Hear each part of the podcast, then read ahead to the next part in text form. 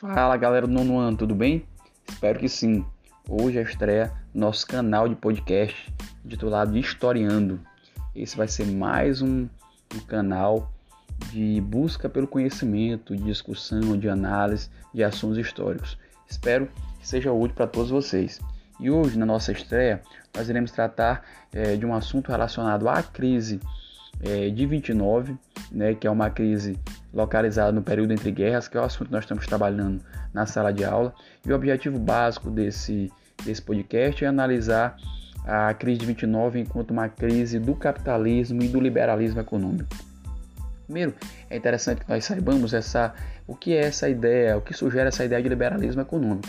Como o próprio nome sugere, o liberalismo é, prega assim como ideal é, econômico a ideia de liberdade às atividades econômicas. Ou seja, o Estado, ele, o Estado, os governantes, eles não podem, eles não devem intervir na economia. A economia deve ser livre, a produção deve ser livre, os preços devem ser livres. Ou seja, é, o Estado, os governos, eles são meros telespectadores, eles são meros observadores da questão econômica como o próprio nome sugere, predomina nas atividades econômicas a liberdade de produção, de preço e de todos os parâmetros que a gente pode analisar. Nesse sentido, é, eu observo que o liberalismo econômico, ele pós Primeira Guerra Mundial, ele estabelece muito fortemente nos Estados Unidos.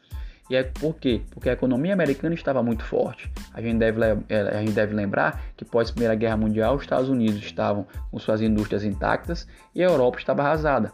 Então, os Estados Unidos produziam muitos produtos na certeza de vender, é, de vender todos esses produtos. E por que ele tinha essa certeza? Porque a Europa era grande consumidora. A Europa não estava produzindo nada porque estava com seu parque industrial arrasado pós Primeira Guerra Mundial. Nós devemos lembrar que o continente europeu foi o centro da Primeira Guerra Mundial, foram praticamente 20 milhões de mortos, com várias e várias cidades arrasadas.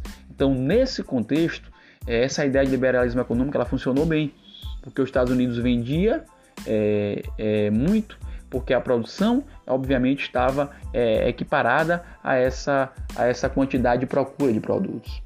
O detalhe vem com o passar do tempo. Com o passar do tempo, é, a Primeira Guerra terminou em 1918, 1919, 1920, 21, 22, 23, 24, 25. Com o passar do tempo, a Europa dava sinais claros de recuperação, de recuperação da sua economia. E essa recuperação ela se fez sentir quando, sobretudo a partir de 1925, a Europa deixou de comprar, deixou de comprar os produtos americanos. E aí com um detalhe interessante, é, a Europa começa a produzir internamente e começa a consumir o seu produto, ou seja, o produto produzido internamente. E a produção americana continuou lá em cima.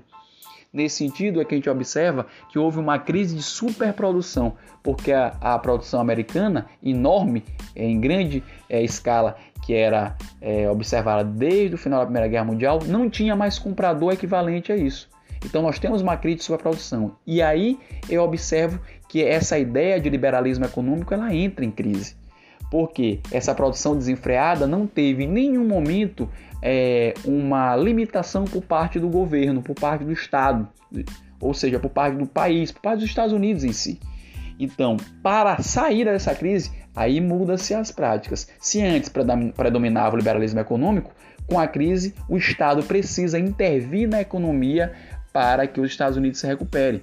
Cria-se o famoso Novo Acordo, que é um que foi um programa é, idealizado é, pelo, por um, um dos principais economistas né, é, da época, na verdade, inspirado em um dos principais economistas na época, que é o, o Keynes, né, e é executado pelo presidente da época, o Franklin Delano Roosevelt, é, que tinha, que colocou em prática esse desafio.